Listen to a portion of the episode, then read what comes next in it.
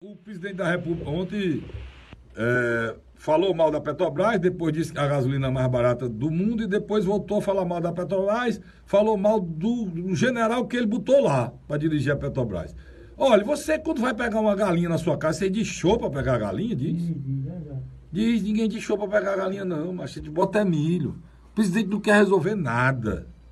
Ele quer criar confusão para o Ministério Público dizer ele está querendo mexer no preço da Petrobras e não pode, que a Petrobras está na Bolsa. É isso que ele quer fazer.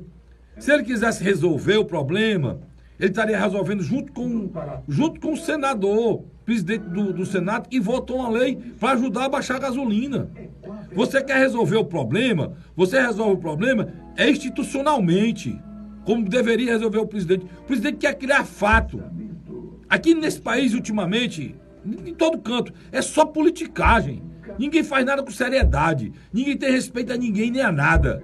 Tá certo? Ninguém tem respeito à, fome, à miséria do povo brasileiro, nem o caminhoneiro, o caminhoneiro que está pagando para trabalhar.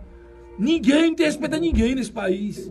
É só política, política. Política não. Política é coisa espetacular. É só politicagem, politicagem, politicagem barata da pior espécie, vergonhosa e imoral. Eu tenho é nojo. Sabe o que é nojo? Eu tenho é nojo, verdadeiro nojo desse povo.